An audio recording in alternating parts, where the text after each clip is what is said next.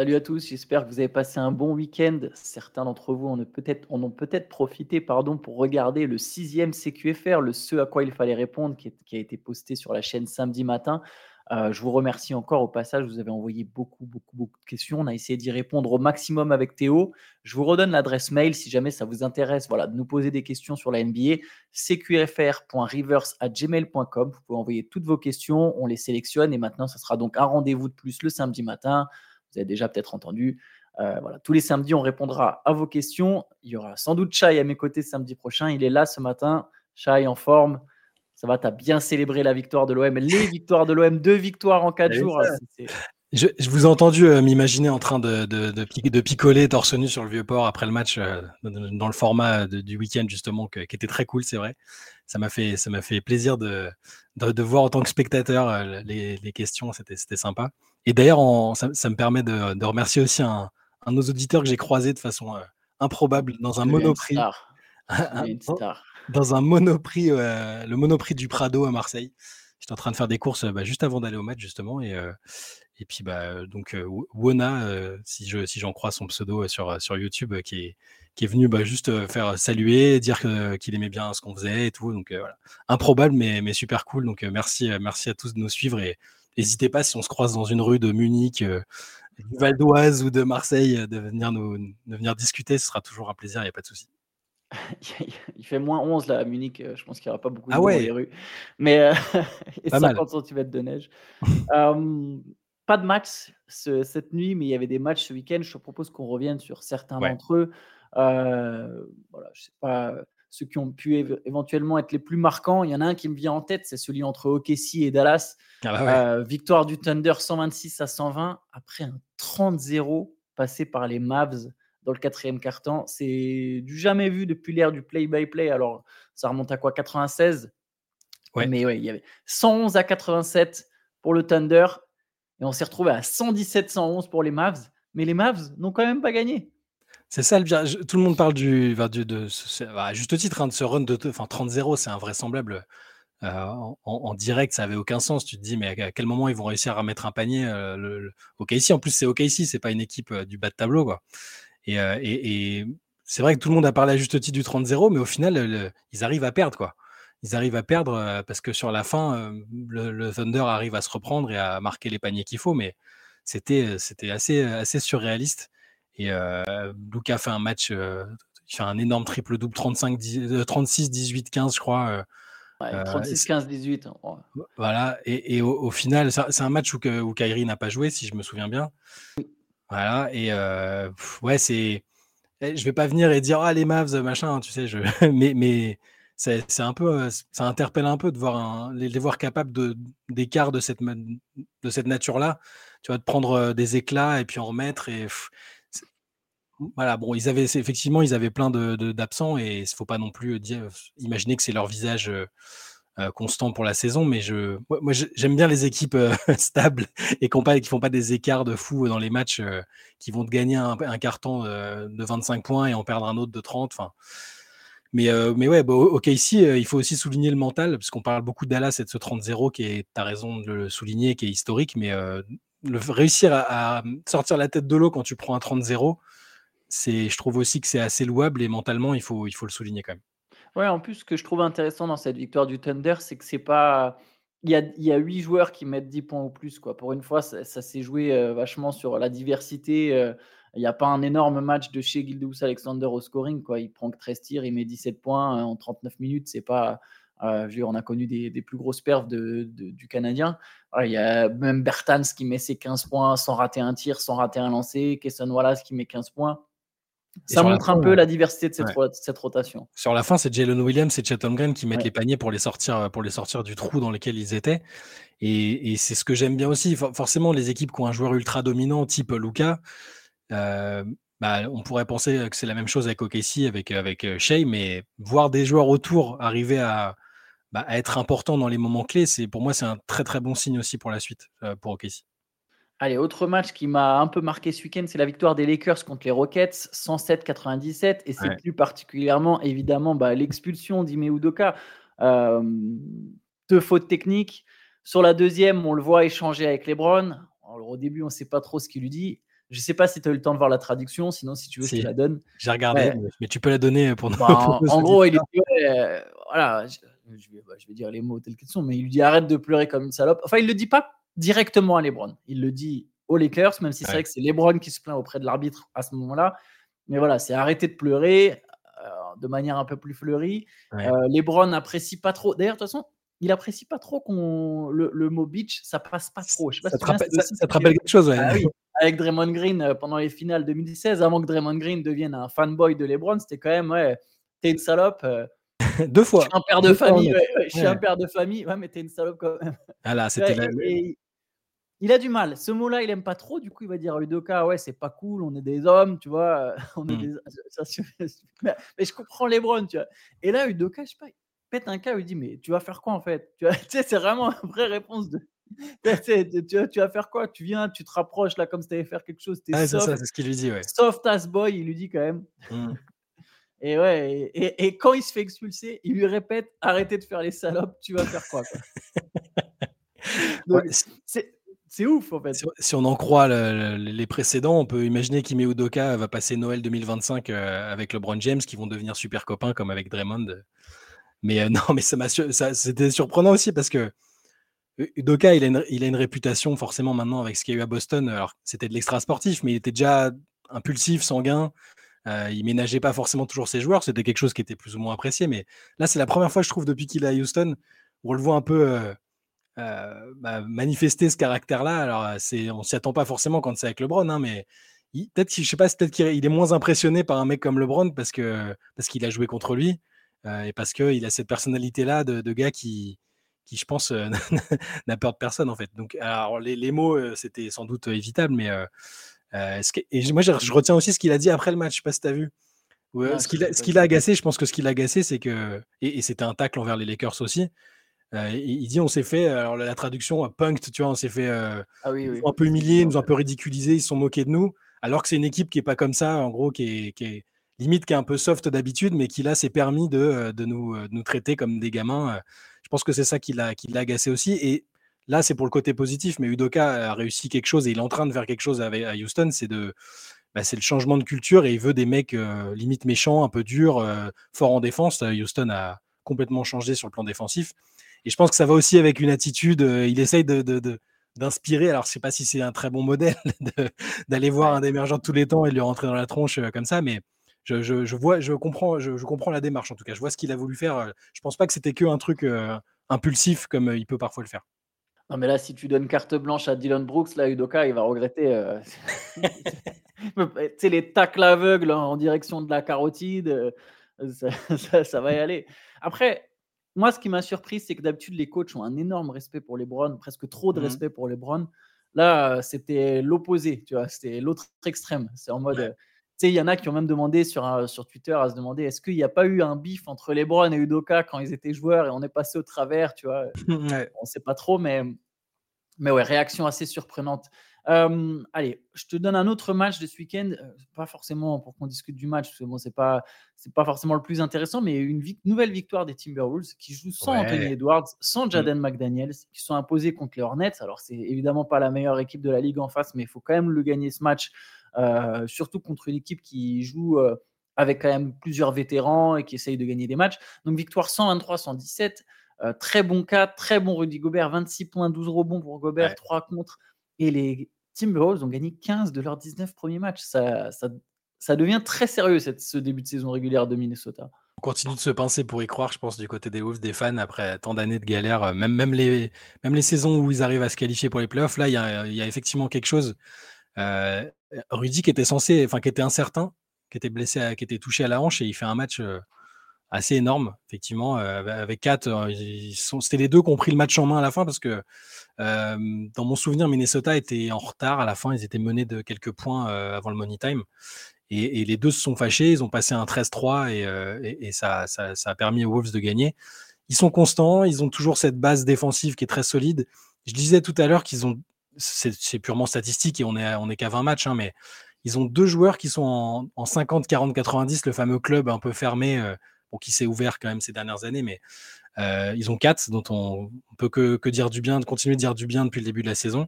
et Nasrid pour l'instant qui est en 50, 40, 90. Donc tu as toutes les questions qu'on avait sur Minnesota sur leur capacité à faire jouer les grands, euh, euh, que les, plus gros salaires de l'équipe c'était les c'était trois grands quasiment. Bon maintenant Anthony Edwards aussi a, a, été prolongé, mais c'est il continue d'être très solide. La saison est longue, mais tous les signaux sont ouverts, je trouve, même quand ils ont des absents et pas des moindres, parce qu'Anthony Edwards, on a aussi souligné son très bon début de saison. Je, peux dire que, bah, que, bravo aux Wolves et là aussi on espère que ça va continuer. Pour Rudy aussi, moi, je vais pas arrêter à chaque fois qu'il sera, continuera sur ce niveau-là de performance. Euh, je pense qu'il faut pas s'empêcher de le dire parce que euh, il a été assez critiqué les derniers mois, voire les dernières années, et c'est euh, bah, voilà, hyper impressionnant. Et même pour finir là-dessus sur Rudy, en, dehors du terrain, je sais pas si tu vois encore à chaque fois, et je l'ai déjà souligné, toutes les interviews, il a, il, a le smile, il est, il, parle beaucoup, il analyse beaucoup, il est, il est moins dans la retenue. J'ai l'impression qu'il y a une vraie, un vrai changement. Il est relâché, il est relâché. Il y, a, un vent de confiance à Minnesota. C'est très, très, agréable à voir pour les Wolves. Et tu as raison de souligner Nazrid, parce que Nazrid, il fait vraiment un sacré début de saison. C'est un candidat au, au, titre, au trophée de meilleur sixième homme. Euh, ils ont réussi à lui trouver des minutes. Il a un profil. Euh, il est quand même bien à l'aise, balle en main, bien mobile, Nazrid, mine de rien, pour un, pour un grand. C'est vraiment une belle trouvaille pour les, pour les Timberwolves. Je sais pas s'il y avait un autre match qui t'a marqué ce week-end. Euh, il y a, il y a les Clippers qui ont gagné au. Enfin, il y a Paul George qui met un game winner contre les Warriors. C'était, c'était, c'était pas mal. Enfin, c'était un peu cata pour les Warriors, mais euh, ils ont mené. C'est la seule fois que, les Clippers sont menés. Exactement. En gros, les Clippers sont menés pendant 9 secondes dans le match. Ils avaient 22 points de retard euh, en deuxième mi-temps.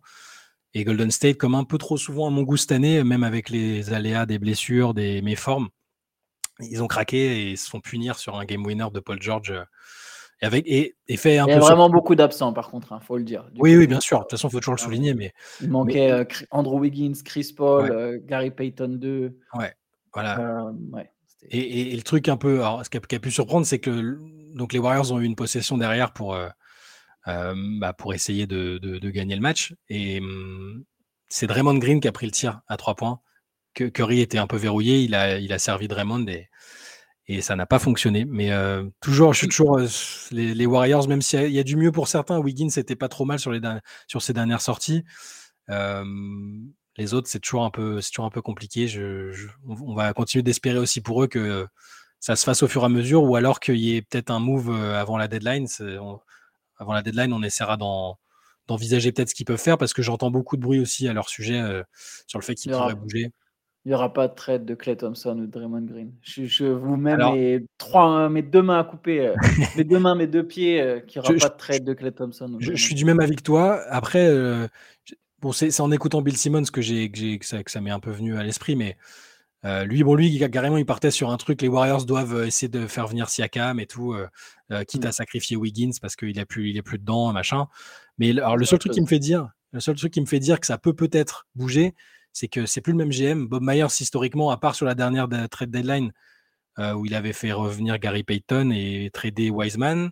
C'est ouais, c'est ça. Et d'habitude, il bouge pas à la trade deadline. Alors, il, a, il avait rarement des raisons de bouger, mais là, c'est Mike Dunleavy maintenant. C'est le gars de Théo qui est, qui est GM maintenant.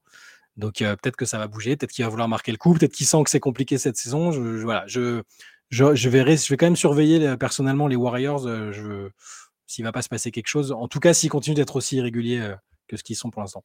Oui, je, pense qu'il peut y avoir un move, mais ni, Thompson ni Green. D'ailleurs, juste pour revenir sur euh, la décision de Curry, je trouve que c'est vraiment le bon. Le tir de, Green, c'est la bonne décision.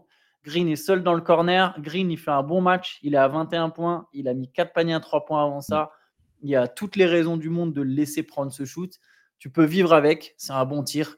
Euh, je continue de penser que les Warriors sont bien plus forts que leur bilan. Je vais prendre un exemple. Je vais prendre les Celtics de 2022. Ils font une très, mauvais, très mauvaise première moitié de saison. Mais et il y a eu, là, les Warriors, il y a quand même, tu sens, surtout si Wiggins et Thompson confirment le mieux qu'on a vu un petit peu. Alors là, Thompson, il a raté des tirs, mais il finit à 17 points. Il y a quand même du mieux sur Thompson et sur Wiggins sur les derniers jours. Si ça se confirme, à pleine puissance, cette équipe, elle est forte. Mmh. Après, oui, il y a toujours bah, il y a des assets. Hein. Chris Paul, c'est un asset. Tu peux essayer de le refourguer. Wiggins, tu peux essayer de le refourguer. Euh, pourquoi pas faire un move s'il trouve une, bonne opportunité. D'ailleurs, on en a parlé d'ailleurs dans le CQFR de samedi. Donc voilà, il y avait des questions, il y avait beaucoup de questions là-dessus. Donc je vous invite à aller l'écouter. Euh, il y avait d'ailleurs aussi la fin de série du Magic hein, qui a perdu contre les Nets. C'est marrant parce que leur dernière victoire, c'était leur dernière défaite, c'était contre les Nets et ils mmh. ont perdu contre les Nets avec 42 points de, de Michael Bridges. je te propose qu'on passe un peu au match de ce soir, parce que ce soir, c'est les demi-finales du In-Season Tournament. Euh, quart, de finale, du coup, parce que le format, vu qu'il y, a un final. Oui, quart, oui, pardon. demi à l'Est. Demi à l'Est, du coup. Demi-Est et Ouest, ouais. Mais quart de finale, tu as raison. Oui, quart de finale. Donc, il y, a deux matchs. Indiana euh, qui reçoit Boston, Sacramento qui reçoit New Orleans. On sait que du côté du Boston-Indiana, il n'y aura pas Christophe Porzingis, quatrième match de suite manqué pour Porzingis. Hein. C'est une des craintes qu'on avait sur les Celtics. Porzingis absent pour le quatrième match d'affilée et Tyrese Haliburton est incertain. J'imagine qu'il va jouer quand même. Je pense qu'il va jouer, ouais. Ouais, je pense aussi qu'il va jouer. Euh, et voilà. Et pour Sacramento, New Orleans, j'ai pas vu, mais a priori, il n'y aurait pas forcément d'absent. Je pense que Zion sera là, King ouais, sera ça va jouer. Euh, voilà. Donc pour, pour les matchs de ce soir, est-ce que tu as tu des, petits, des petits pressentiments, des, des bah points que tu veux amener sur ces rencontres euh? Ouais, ça, ça fait quelques semaines, enfin depuis que j'ai à peu près compris le format, hein, euh, que, je, vois une équipe euh, comme on en avait, je crois qu'on en avait parlé dans la session du mardi. je, moi, je pense que c'est une équipe qui va, qui, qui, sera, qui ira pas au bout, qui va gagner ce tournoi. Tu sais, un peu comme les coupes de France en foot à, une époque, en tout cas avant qu'il y, ait des mastodontes qui la gagnent presque tous les ans. Mais c'est une équipe un peu intermédiaire, bah, type Indiana, je pense. Mmh. Euh, Sacramento. Voilà, Sacramento, une équipe qui va miser dessus pour avoir des trophées, des équipes qui n'ont pas de trophées tout simplement, et, dans l'espoir que ce soit bah, une compétition qui devienne euh, incontournable et qu'après euh, on mentionne forcément, bah, quand un joueur sera mentionné, quand sa bio sera mentionnée, on dira ah ben il a quand même gagné trois fois le in-season tournament, tu vois. Donc je pense que mmh. c'est des équipes qui vont jouer le coup à fond. Donc le Indiana Boston, c'est vraiment celui que je vais. Alors déjà il est à 1h30, donc c'est un peu plus cool je trouve. enfin moi j'aime bien ces horaires là. Euh, et donc je pense que je vais regarder celui-là et je vois bien Indiana, euh, je vois bien Indiana faire quelque chose.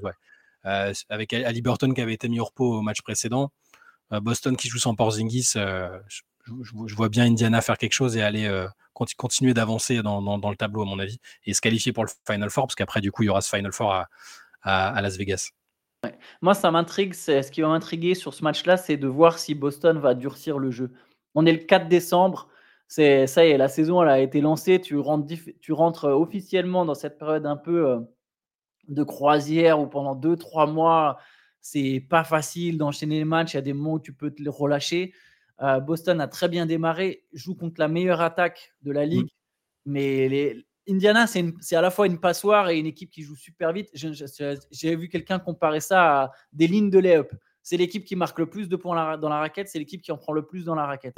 Je pense que pour battre Indiana, il suffit, entre guillemets, c'est un gros guillemets, de durcir le jeu, surtout pour une équipe comme Boston qui a, qui a Drew Holiday, qui a, voilà, qui a Derrick White, qui a des bons défenseurs.